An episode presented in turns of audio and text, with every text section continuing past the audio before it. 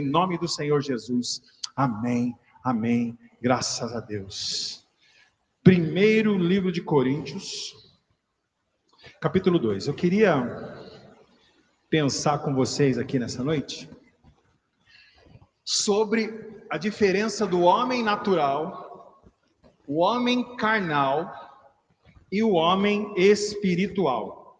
E de tudo aquilo que nós estamos ouvindo aqui, você vai aí se autoavaliando aí, se autoanalisando qual desses homens, homem e mulher, né?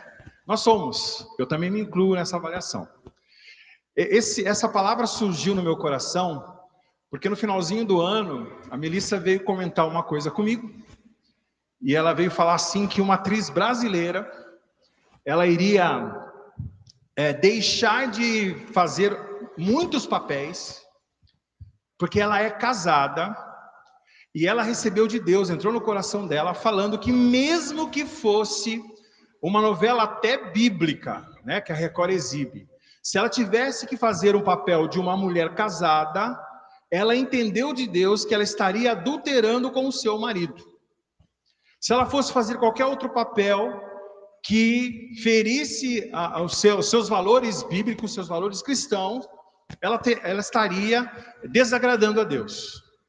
E essa semana também eu vi o Chris Tucker, que é um ator americano, um ator negro americano, que é aquele que faz com o Jack Chan o filme A Hora do Rush, né? Engraçado. Ele há 20 anos atrás, ele fez um filme, eu não me lembro agora o nome do filme, Friday, sexta-feira. É, ele, ele era um maconheiro, drogado, mulherengo naquele filme. E agora, como está tendo muito remake, estão refazendo alguns filmes, chamaram ele para fazer a continuação desse filme. E ele, nesse período de 20 anos, também se converteu. E ele recusou o papel, repetir o papel por ser maconheiro, traficante, mulherengo, né, outras coisas más, por causa dos seus valores cristãos. E aí, ali entre nós, ali, eu, Melissa e Débora, a gente começou a pensar. Porque estamos vendo aqui o que, que surgiu e que surge é a linha, a linha tênue que separa a religiosidade da santidade. Por quê? Se você fosse essas pessoas, por exemplo, Chris Tucker parece que recusou mais de 20 milhões de dólares. Se você, se você fosse o Chris Tucker, você, ou se você recebesse uma proposta de 20 milhões de reais para fazer um papel que ia comprometer todos os seus valores bíblicos. Você aceitaria esse papel? O que você faria? Né? Só para a gente pensar aqui. Ou, a gente está longe disso, graças a Deus não sou isso. Tem um livro que chama, eu sempre menciono aqui, né? Em seu lugar, em meu lugar, o que faria Jesus? E nesse livro, várias pessoas lá que se converteram, eles abriram mão de seus empregos. Tem um diretor lá de um jornal que ele pediu demissão porque ele não queria colocar mais notícias falsas, notícias ruins no jornal. Lógico que o dono do jornal falou, então você vai embora, e ele foi embora, né? Mas e você? Qual decisão você tomaria? E segunda coisa, você acha que essa atriz, ela tá certa, tá errada? É, isso é, nossa, parabéns para ela uma mulher santa de Deus, fiel a Deus, ou, nossa, mais que demais, religiosa demais, tem nada a ver. Onde você se encaixaria aí? Se fosse para fazer uma votação, você dizia, você diria que ela está sendo santa ou você diria que ela está sendo religiosa demais? Você entendeu que para a gente, parece que estou escutando o som, né? já é? Está sendo fundo para mim aqui. É, se nós fizéssemos essa votação, e aí você entendeu que a linha, porque muitos aqui diriam assim, nossa, santidade. Outros diriam religiosidade. E é o que eu queria ver com vocês, essa diferença dentro da palavra de Deus. Então, você abriu a sua Bíblia lá em 1 Coríntios, capítulo 2. Aqui Paulo está escrevendo aí a diferença do homem espiritual, do homem carnal e do homem natural. Capítulo 2, verso 14. Ora, eu sei que tem versões diferentes, tá? Ora, o homem natural não compreende as coisas do Espírito de Deus, porque lhe parecem loucura, e não pode, não pode atendê-las, porque elas lhe discernem espiritualmente. Mas o que é espiritual discerne bem tudo, e ele de ninguém é discernido. Pula para o capítulo 3, verso 1. E eu, irmãos, não vos pude falar como a espirituais, mas como a carnais, como a meninos em Cristo. Com leite vos criei, e não com manjar, porque ainda não podíeis, tampouco ainda agora podeis. Vamos pensar aqui, então, Paulo, está bem claro aqui que Paulo está falando desses três homens. Quem que é o homem natural? O homem natural é aquele que não sabe nada de Deus, não conhece Deus, é, não sabe que Deus existe, mas ele conhece a religião, ele sabe que tem um Criador, ele dá nome de transcendente, dá até o nome de Deus, ele até coloca o nome de Jesus Cristo, mas ele também crê em Maomé, ele crê em é, Confúcio. O homem natural, ele não teve experiência com Deus. Interessante que nós estamos fazendo uma, uma campanha de oração e essa manhã estávamos orando aqui, de manhã aqui tem é, a feira, né? E nós até comentávamos, os homens naturais fazendo, vivendo a sua vida normal, comprando, vendendo, tal, tal, tal. E aqui esse, esse ambiente onde a graça de Deus está aqui neste lugar, nós podemos sentir aqui no, durante o louvor, né? Ele não está nem. Para ele é mais um som, como muitas vozes têm. O homem carnal é aquele que ele conheceu a Jesus e ele está dando os primeiros passos. Mas tem muita coisa para ele fazer. Nós vimos aqui agora que Paulo escreve que está dando leitinho para ele. Ele tem um certo discernimento. Depois eu vou falar para vocês ali as características de cada um deles. E o homem espiritual não. Esse é aquele que chegou à plenitude do conhecimento de Deus. E por que que eu estou pensando nisso? Porque também outra coisa que gerou polêmica esses dias para mim foi que encontrando com um irmão, com, né, com um cristão, com um crente, e ele disse assim: Ah, o, li o livro da Bíblia é um livro de regras. Como é que você definiria a Bíblia para você, né? A Bíblia é a palavra de Deus, mas como é que você definiria? Porque Paulo, ao escrever até sobre os judeus, sobre os gentios, ele fala assim que muitos consideram esse livro um livro de fábulas, um livro de contos. Então, de novo, esse livro aqui é um livro de regras, é um livro de contos para o homem natural e até para o homem carnal. O homem carnal que enxerga dessa forma ele não enxerga a Bíblia como de fato Deus falando conosco, a palavra de Deus sendo revelada para nós. Como é que você encara a Bíblia? Como é que você encara tudo isso? E por que passa a ser um livro de regras, dogmas? E eu não estou falando que não existam dogmas humanos, regras humanos, humanas. Existem. É, nós, no estudo de teologia, a gente tem duas matérias que chamam hermenêutica e exegese. E essas matérias, elas nos ajudam a compreender o que está no texto e até além do texto. É, as regras da hermenêutica são a primeira: a Bíblia explica a própria Bíblia. É a Bíblia que vai explicar a Bíblia.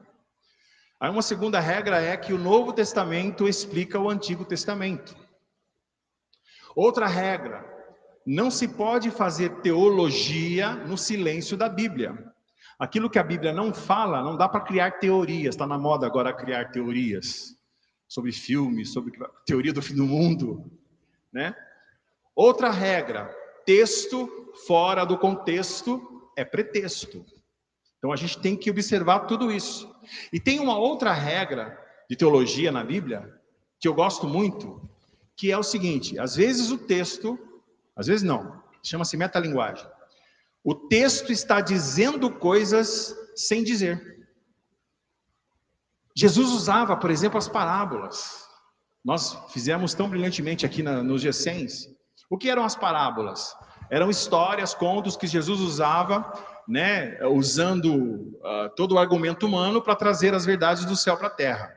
Mas ele sempre falava assim: quem tem ouvidos, ouça. E quando ele estava reunido com os seus discípulos, ele falava assim: Olha, para eles eu falo por parábolas, para que eles, ouvindo, não entendam, Mas para vocês, o Espírito Santo revela tudo para vocês. Então, o texto tinha revelações, é uma metalinguagem, além do texto. A gente chama isso de logos, que é o, o texto escrito, a palavra, e rema, que é revelação. Por isso que se você pegar o livro, até sem orar, né, mas até orando também, e só ler a Bíblia, se você pegar a Bíblia e só ler a Bíblia, vai ser um livro para você.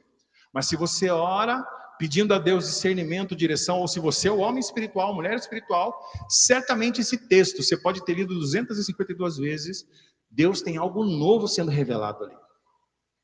Então o livro, a Bíblia, passa a ser um livro de regras para o religioso.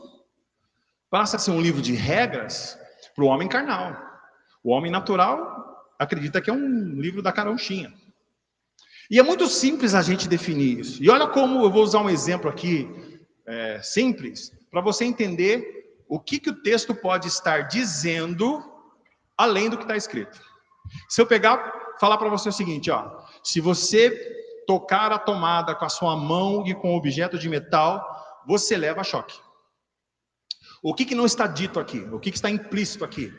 Uma regra: não toque na tomada com objetos de metal. Você entendeu?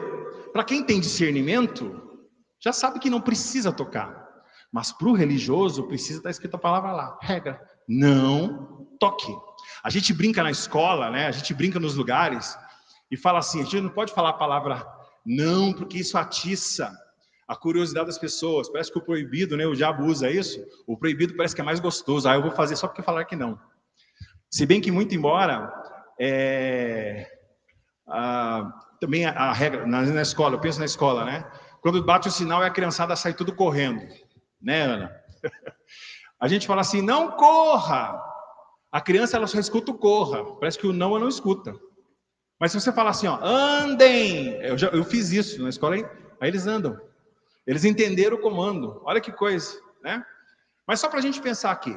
Então eu queria ler um outro, depois nós vamos voltar aqui em 1 Coríntios, eu queria ler uma outra passagem da Bíblia, só para ilustrar melhores para você.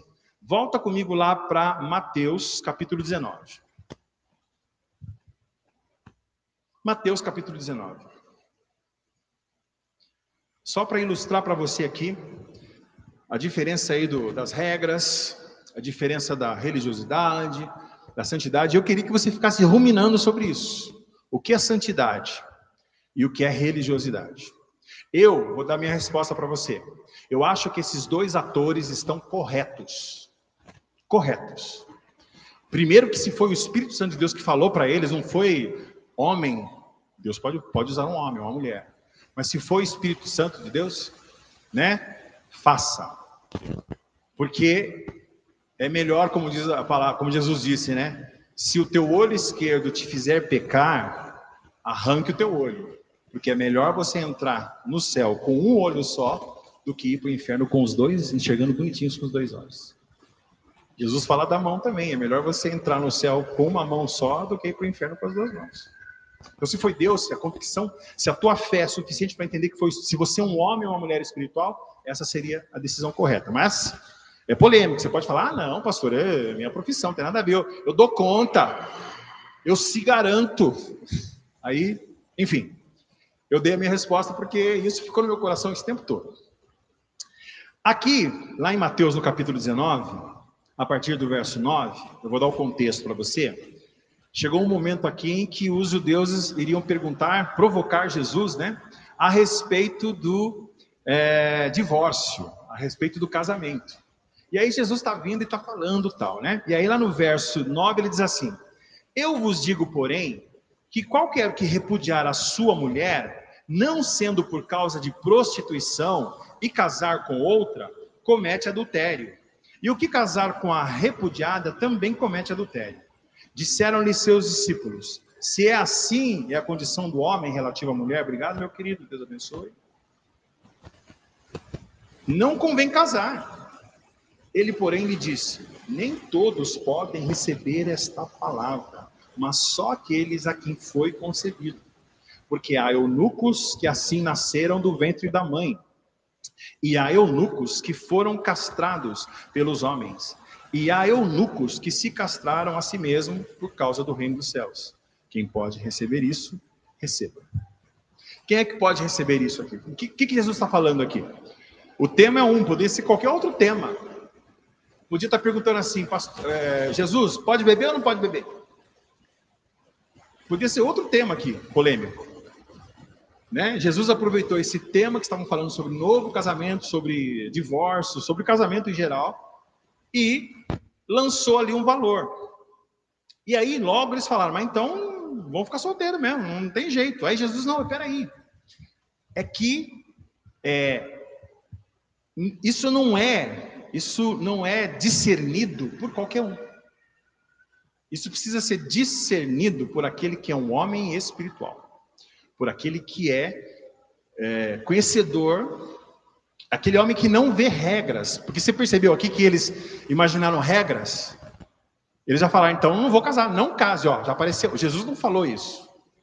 Mas os religiosos falaram, não case, não case, não use, não faça. Porque, pra, de novo, para o religioso, a Bíblia parece que é isso. Ah, eu não posso fazer isso, não posso fazer aquilo, não posso fazer aquilo, não vou fazer nada. É um livro de regras, não é?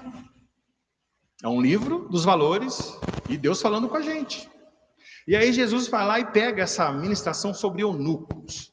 Você lembra o que é eunucos? Eu vou aproveitar que o irmão trouxe água aqui, vou beber um pouquinho.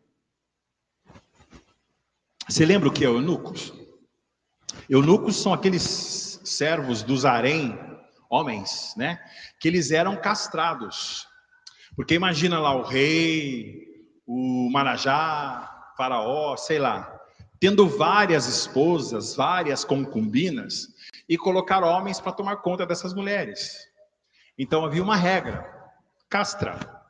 Aí esse cara estava apto para é, cuidar das mulheres do rei. Aí você pensa, o que, que tem uma, uma coisa com outra? Jesus está falando sobre casamento, agora ele coloca eunucos aí. Ele está pegando a figura do eunucos apenas para mostrar para a gente a diferença do homem natural, do homem espiritual e do homem carnal. E ele está falando aqui, eunuco aqui então, é o homem espiritual. É isso que ele está falando aqui. Então ele fala o seguinte, olha o verso é, 12, né? Você troca aí eunucos por homem espiritual. Então vamos lá. Porque há homens espirituais que assim nasceram do ventre da mãe. Como assim? É interessante, queridos, se você pegar a Bíblia, Vários, é, vários profetas de Deus não contam a história quando eles nasceram, quando eles se converteram, quando eles foram chamados por Deus, alguns sim. Por exemplo, de Samuel conta que a mãe consagrou, né? A mãe primeiro fez o trabalho de casa, amamentou, cuidou, amou, depois entregou para o sacerdócio. E aí Samuel começou a sua vida. Mas tem outros, como Isaías, por exemplo, conta até o nome do pai, né? Depois casou filhos, mas não fala Simplesmente aparece lá, houve um profeta nos dias do meu pai, esse profeta total. Então, alguns, lembra quando Elias quis desistir? Ele falou assim: Elias, eu tenho mais sete mil preparados. Se você desistir, eu tenho mais sete mil para colocar no teu lugar. Sete mil, sete mil outros. Já estão preparados. E eu acredito no ventre da, da mãe de cada uma delas. Ou estão crescendo a qualquer momento. Ó, vem cá, filhão. Então, são pessoas que Deus, na sua infinita misericórdia, bondade, aí é com Ele, né? Já tem os seus escolhidos por toda a terra. Esses já são homens espirituais, já nasceram dedicados ao Senhor. Aí o texto fala assim: outros. E há homens espirituais que foram feitos pelos homens, foram forçados pelos homens.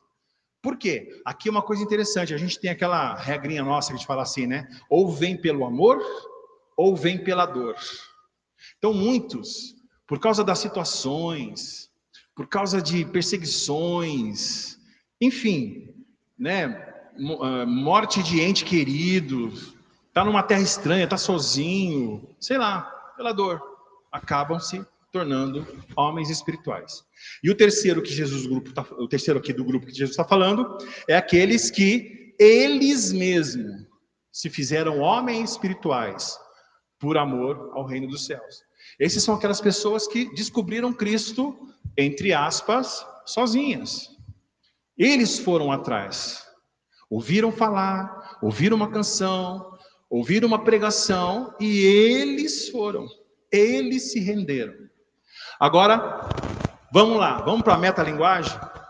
Aqui estão, os, aqui estão a fase dos três homens, né? Aquele que era natural e que virou espiritual.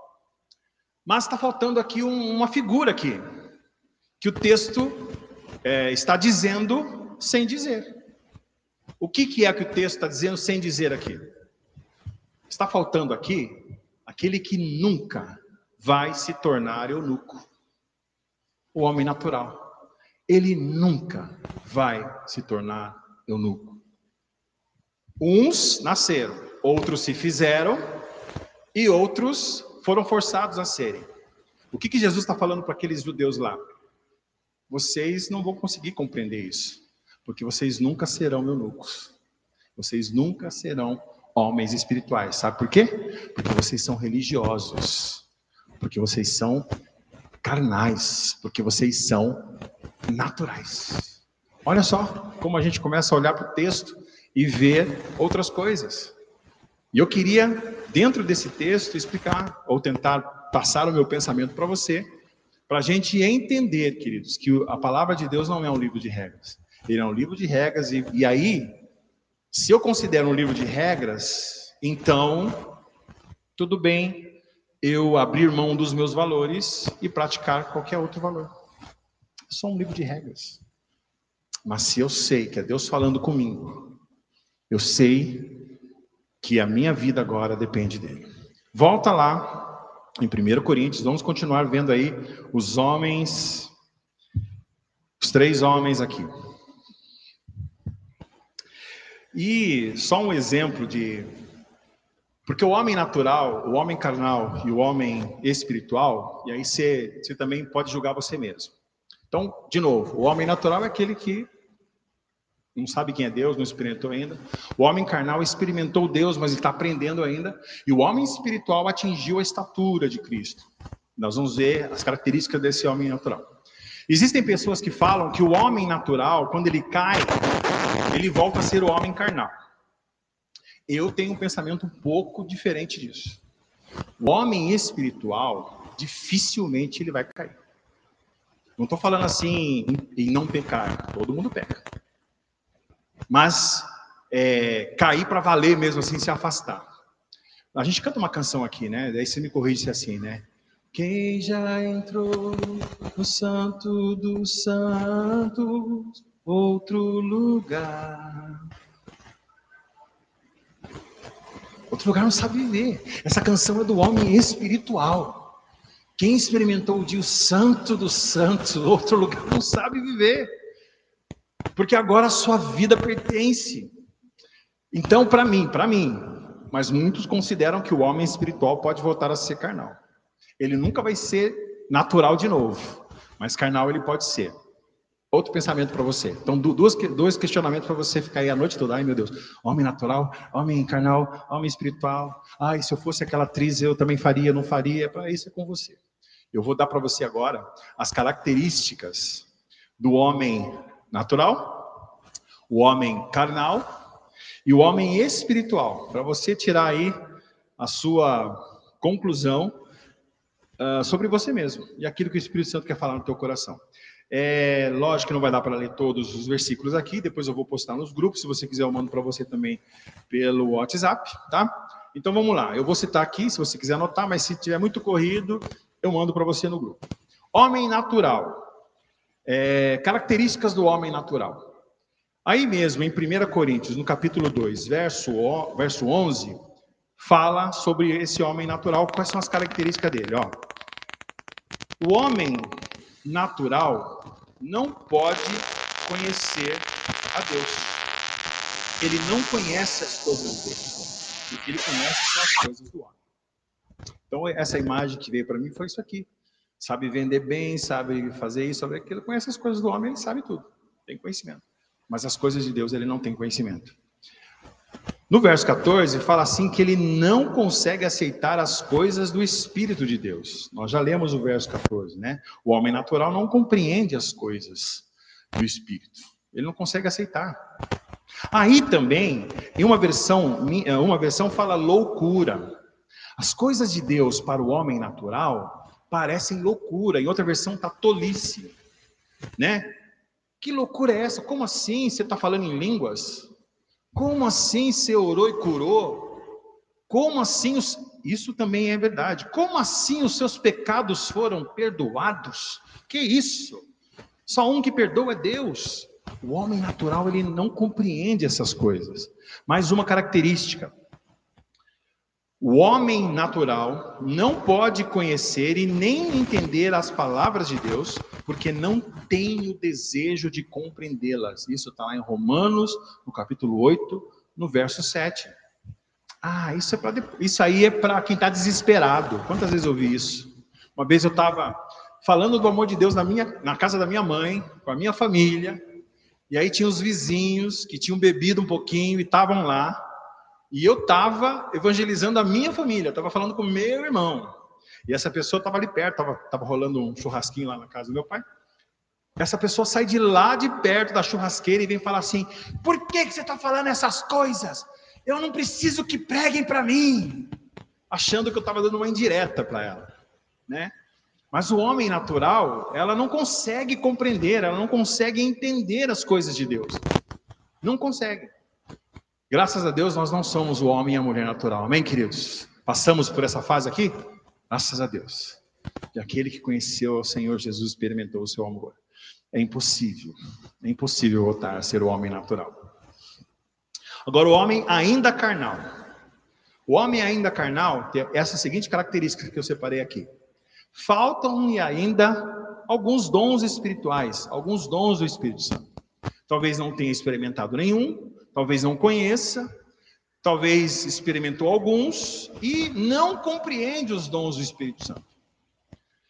O homem carnal não tem ainda a capacidade de discernir espiritualmente o que, que é espiritual e o que não é, o que é humano, o que é de Deus, o que é do homem, o que é do diabo. Ele fica meio confuso ainda. Né? Falta essa, essa capacidade de discernir.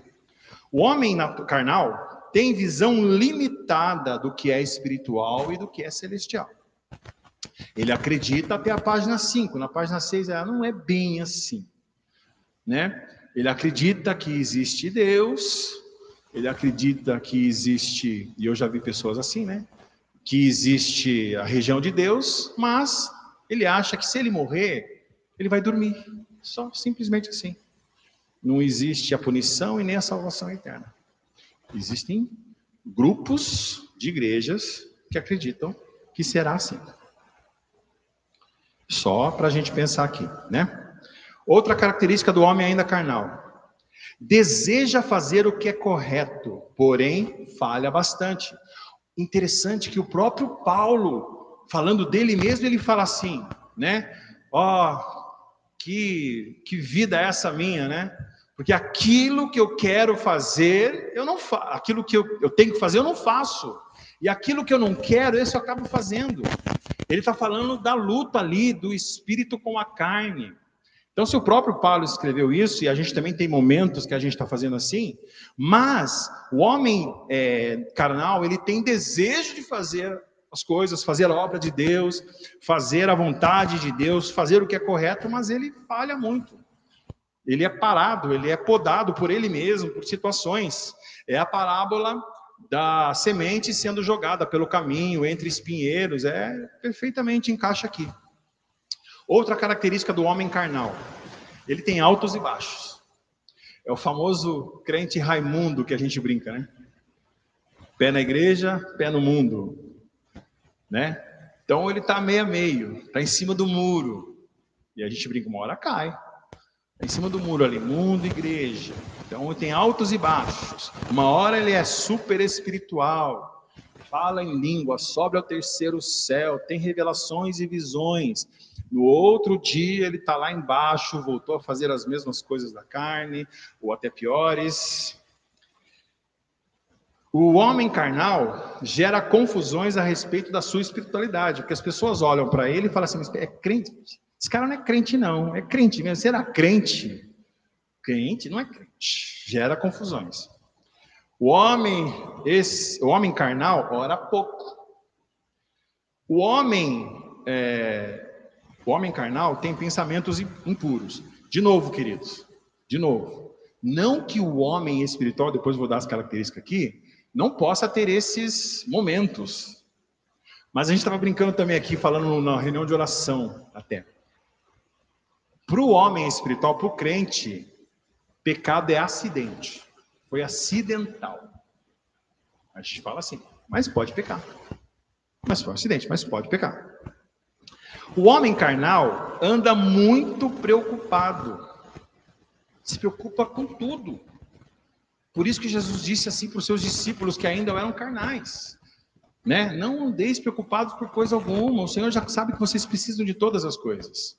Aliás, Pedro, numa passagem, ele experimentou as três fases. Lembra quando eles estavam no barco, Jesus tinha ido orar e já era alta madrugada, escuro, e daqui a pouco ele vem andando sobre as águas, né? Todos os discípulos foram tomados de medo. O homem natural, eles eram homens naturais, é um fantasma. É um fantasma. Ué. Mas daí Jesus diz assim: "Não temam, sou eu". Aí Pedro se torna o homem espiritual. Jesus, eu estou tendo uma revelação aqui, é você mesmo. Se, se é você mesmo, me manda ir até aí. Aí Jesus fala: Venha, Pedro. Aí o homem espiritual se enche, né? E está andando. Só que na verdade Pedro é um homem carnal. E aí ele começa a ver o vento, o mar, esquece de Jesus, tira o foco de Jesus e começa a afundar. E Jesus diz: Ó oh, homem de pouca fé, né? Porque teve medo, Pedro. E eu fui eu que te chamei, eu estou aqui estendendo a mão. Ele, ele passou pelo homem natural, carnal e espiritual numa só. E os discípulos eram assim. Quer ver outra, outra característica do homem carnal? É sentir desânimo. Jesus vira e mexe falando para os seus discípulos: não desanimem, não vos desanimem, tendem bom ânimo. Jesus falava o tempo todo para os seus discípulos, porque eles estavam recebendo leitinho, estavam crescendo. Você deu um check aí? Não? Depois eu vou passar para você. Ai, meu Jesus Cristinho, será que eu sou homem carnal? Agora vamos ver as características do homem espiritual. Esse tem bastante referências, mando para você depois. O homem espiritual anda com Deus, Romanos 8:1. Agora o que é andar com Deus? Quer ver? Eu tenho certeza que você está andando com uma coisa aí. Você está andando com seu celular. Tá ou não está andando com seu celular? É diferente, não é isso? Onde que você bota o seu celular, normalmente? Se bem que hoje em dia, né, moçada, aí passa cruzamento, passa assim, né? Ou assim, vai, né? O carro que se vire para desviar de você. Não é isso? Mas normalmente a gente pega, está com o celular, anda com o celular no bolso. Deus não é assim. Você não pega Deus e bota no bolso e sai. Não. Andar com Deus é caminhar com Deus. E Deus, a Bíblia fala que Ele nos cerca por trás e por diante. Então é Deus à frente, Deus do nosso lado, Deus dentro de nós, Deus na nossa retaguarda, abrindo o caminho, nos protegendo e nos ajudando. É Ele que nos toma pela mão, pela nossa é, destra, pela nossa direita, mão direita, e nos conduz em triunfo. E Ele está conosco. Então andar com Cristo não é como se fosse andar com o celular, é andar com Ele andar nos seus valores, andar na sua verdade, ter Ele como seu melhor amigo. João 14, 17, outra característica de, do homem espiritual, ele vive com o Espírito de Deus. É interessante é, João fa falar dessa forma, porque o Espírito Santo, a partir do momento que você aceita Cristo, ele vem habitar em você. O Espírito Santo está dentro de você, mas às vezes você não vive com o Espírito Santo. Porque, por exemplo, de novo, ah, você não tem medo, pastor? Tenho pavor às vezes. Mas se o Espírito Santo está dentro de mim, o medo não pode ficar aqui. Ele chega, pode chegar, mas rapidinho ele tem que sair. Porque quem vive aqui é o Espírito Santo de Deus. Salmo 103, 3. Em mim vindo o temor, eu hei de confiar em ti, Senhor. Outra característica do homem espiritual tem a sua vida governada por Deus. Romanos 8,14. O que é ter a vida governada por Deus? É uma outra coisa muito interessante. Quando Deus criou Adão e Eva e disse assim, ó, governais sobre a terra. Não é isso? Deus deu essa autoridade para o homem. Só que essa autoridade tinha uma fonte, a fonte era o próprio Deus. Era Deus que, na viração do dia, ia dar instruções para, é, para Adão e Eva governar o mundo. Só que o pecado quebrou isso. Quando Adão e Eva pecaram e quando a gente peca, é como se a gente falasse assim: Deus, tá bom, o Senhor já governou até aqui, agora eu vou caminhar. Então o pecado fez com que o governo de Deus fosse transferido para o homem e ele entregou para o diabo. Porque o mundo jaz no maligno. Quando Cristo morre lá na cruz, sabe o que Cristo fez? Ele pegou a chave do governo do diabo, né? E entregou de volta para ele mesmo, mas ele deu a vida para nós. Se aquele é, se o filho vos libertar, verdadeiramente sois livres. Então agora, agora nós somos livres. Deus deu a nossa vida de volta para nós. Mas aqui que está o grande segredo. É igual você pegar uma pessoa que era escrava ou estava presa durante muito tempo numa prisão, né, não teve contato mais com o mundo exterior. A gente vê filmes assim lá nos Estados Unidos, no Brasil não funciona assim. No Brasil está tudo certo, né? No Brasil o cara tem televisão, tem celular. Mas... Lugar sério. O cara ficou 30 anos preso sem contato com o mundo exterior. Quando ele sai da prisão, é tudo novo. Ele não sabe para onde ir. Tem até um filme, ou até um desenho que o cara quer voltar para a prisão. Não, eu quero voltar, eu estou com medo aqui, eu quero voltar. Então a mesma coisa, nós, nós fomos libertos dessa escravidão do pecado. O que eu vou fazer com a minha vida? Como é que é? Entregamos de volta para Deus. Religiosidade é obrigatório? Não. Faço isso por livre e espontânea vontade. A minha vida não é mais minha. Né? Já estou crucificado com Cristo. Portanto, Cristo vive em mim. E a vida que eu vivo agora, eu a vivo pela fé do Filho de Deus. Aleluia. Galatas 2, 21. Galatas 2, 20, 21. Então, o homem espiritual tem a sua vida governada por Deus. O homem espiritual, ele é amadurecido espiritualmente e dá bons frutos. Tiago, capítulo 1, 5 e 3, 17. O homem espiritual não deixa dúvidas de que ele pertence a Deus. Efésios 1, 13. O homem espiritual é obediente. É obediente a Deus, é obediente na sua família, é obediente na escola, é obediente no trabalho, é obediente na igreja, é obediente. Ele é obediente. De novo, né? É, ser bonzinho é uma coisa, ser bobinho é outra. O homem espiritual não é enganado, Atos 16, 16 a 18. Não é enganado facilmente. Pode ser enganado, mas não é enganado facilmente.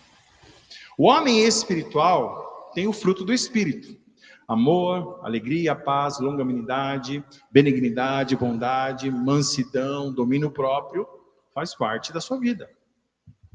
Gálatas 5, 22, 23.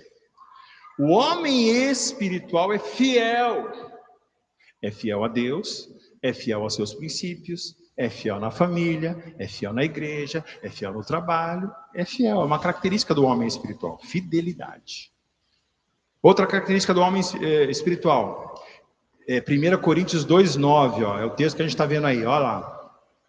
Mas como está escrito, as coisas que o olho não viu e o ouvido não ouviu e não subiram ao coração do homem são os que Deus preparou para os que o amam. Ou seja, o homem espiritual tem incríveis revelações e testemunhos.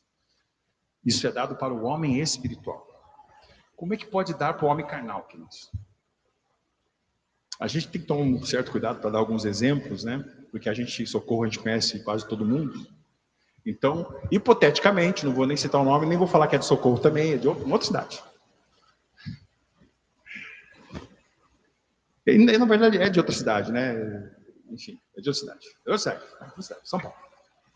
E aí, é uma mulher, e essa mulher, ela tá lá com uma pessoa, e ela desce do carro, e ela começa a olhar assim para você, então, e começa a profetizar na sua vida. E aí, o homem, o homem espiritual tem discernimento de Deus. Isso aí é de Deus, isso aí não é. Profetiza para cá, profetiza para lá, tal, tal, tal. Aí passa a sessão de profetadas, Aí essa pessoa senta com você, começa a conversar com você e fala assim: Ah, eu botei chifre no meu marido mesmo. Ele botou em mim, eu botei nele também. Como é que. Aí você pode falar assim, ah, mas pastor, eu também creio nisso. Deus usou a mula lá para falar com, Bala, com o Balaão. Deus pode usar quem ele quiser, de fato. Deus pode usar quem ele quiser, pode tomar quem ele quiser. Mas também a Bíblia fala assim para nós olharmos para cuidado com o vaso de honra e o vaso de desonra. A Bíblia fala também para nós olharmos os frutos. Não é só o falar, o fruto. Então, na verdade, como os, os, os crentes de Bereia, antes de Paulo falar qualquer coisa, ou eles aceitarem o que Paulo estava falando, Paulo falava, eles falavam, peraí, vamos ver se está certo mesmo com a palavra. Ah, Paulo, está certo, pode continuar. Os crentes de Bereia é assim para Paulo, para Paulo. E tem que ser assim, gente. Porque senão virou, não virou casa do papai, virou a casa da mãe Joana. Por isso essa confusão que a gente vê todo mundo profetizando para cá, outro lado, de qualquer jeito, qualquer lado. Então temos que tomar muito cuidado. Eu dei esse exemplo aí, espero que você não conheça, e nem tenha encontro com pessoas assim, não estou julgando ninguém, só que a gente, na, na verdade, essa questão de julgar, a gente pode julgar as atitudes, a gente pode julgar o fruto. A pessoa, o julgamento pertence a Deus mas a gente julga os resultados. Agora também, ah, profetizou, mas teve um, um deslize ali. Somos seres humanos, não estou falando disso. Mas como é que a pessoa faz isso, pratica isso, ainda declara isso, ainda fala, fala com alegria e depois profetiza na vida? Tome muito cuidado com essas profetadas, está cheio de profetas falsos, cheio. Na geração de hoje, muito mais ainda. E Romanos 8:1 Nenhuma condenação há para aqueles que estão em Cristo Jesus. Aleluia. Ou seja, o homem espiritual não é condenado e sabe que não está condenado. Aleluia. Nenhuma condenação há. Porque muitas pessoas, quando a gente converte, falam assim: ah, agora é justo, agora foi Agora pode cometer pecado, não sei o que, não, mas eu sei que eu não sou condenado. Porque se, se eu não acreditar nisso, por que, que eu sou pastor? Por que, que eu vou pregar a palavra? Se eu não acreditar que Cristo me livrou, me livrou da condenação eterna, é como Paulo escreve. Se a gente não acreditar que Cristo ressuscitou, a, a minha vida, Paulo fala lá, é a mais infeliz de todas. Mas depois fala assim: Mas eu sei em quem eu tenho crido, e eu sei que o meu redentor vive. Aleluia! E o homem espiritual tem tantas outras características, mas eu vou encerrar com 1 Coríntios 2,16, que diz assim: ó. Porque quem conheceu a mente do Senhor para que possa instruí-lo? Mas nós, homens e mulheres espirituais que estão aqui nessa noite, homens e mulheres espirituais que estão aqui nessa noite, temos a mente de Cristo. Você tem a mente de Cristo. Queria chamar os nossos irmãos para cá então. Porque aqui tem o segredo maior, querido. O segredo que Deus tem falado novamente para mim nesses dias, falado para nós, né? A Rebeca é uma menina espiritual, já está tendo discernimento. Ela já entendeu que os anjos estão se movendo aqui, ó. Né? Ela já está glorificando a Deus. Se eu fosse você, eu dava um glória a Deus também aí. Aleluia. O privilégio nosso é o que está escrito em João, capítulo 1, verso 2. Somos filhos de Deus. Você é filho e filha de Deus. Quero convidar você a ficar em pé nessa noite para nós orarmos, queridos. É apenas ah, o que eu queria que você retesse nessa noite aqui, queridos. É, é o caminho da santidade que Deus tem preparado para você. O caminho da santidade. Você é filho de Deus e Deus te colocou nesse caminho, Ele está contigo. Para você ponderar o que é santidade, o que é religiosidade. Viva no caminho de santidade. Isaías 35, verso 8. Diz que Deus, Deus preparou um caminho, um caminho santo preparado para os seus filhos. O profano e o impuro não andarão nele, mas este caminho está preparado para aqueles que farão a vontade de Deus, o Pai. Sabe o que eu queria que você fizesse nessa noite comigo? Eu também preciso disso. É você se renovar com o Senhor nessa noite. É você meditar nisso aí. Se de repente o Espírito Santo falando no seu coração assim, puxa, sou homem carnal, sou mulher carnal, preciso melhorar isso. Então que você e eu essa noite possamos orar ao Senhor pedindo para que ele nos ajude a sermos homens e mulheres espirituais. Se você recebeu com alegria no teu coração dizendo eu sou homem espiritual, a oração sua e minha também deve ser: Senhor, que eu continue nesse caminho que eu não desvie desse caminho nem para a direita nem para a esquerda. Sabe por quê, queridos? Foi esse versículo que eu li aqui. Coisas que os nossos olhos não viram, nossos ouvidos não ouviram, nem chegou ao nosso coração. Deus tem preparado. E o ano de 2022 é um ano novo de oportunidades que o Senhor tem feito para nós.